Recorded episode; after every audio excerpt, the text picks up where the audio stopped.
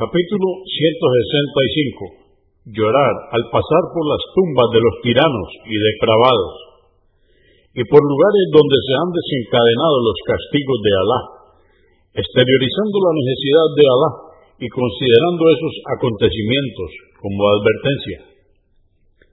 955. Narró Ibn Omar, que Alá esté complacido con él, que el profeta, la paz de Dios con él, dijo a sus compañeros al pasar junto a las piedras que fueron las moradas de los samudeos, no entréis en las moradas de aquellos que infringieron castigos a los demás, excepto que paséis llorando.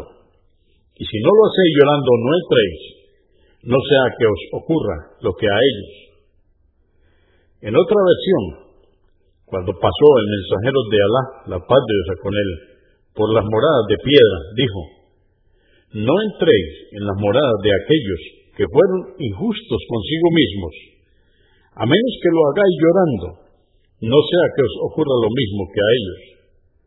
Luego se cubrió la cabeza y apresuró el paso para atravesar con rapidez el valle.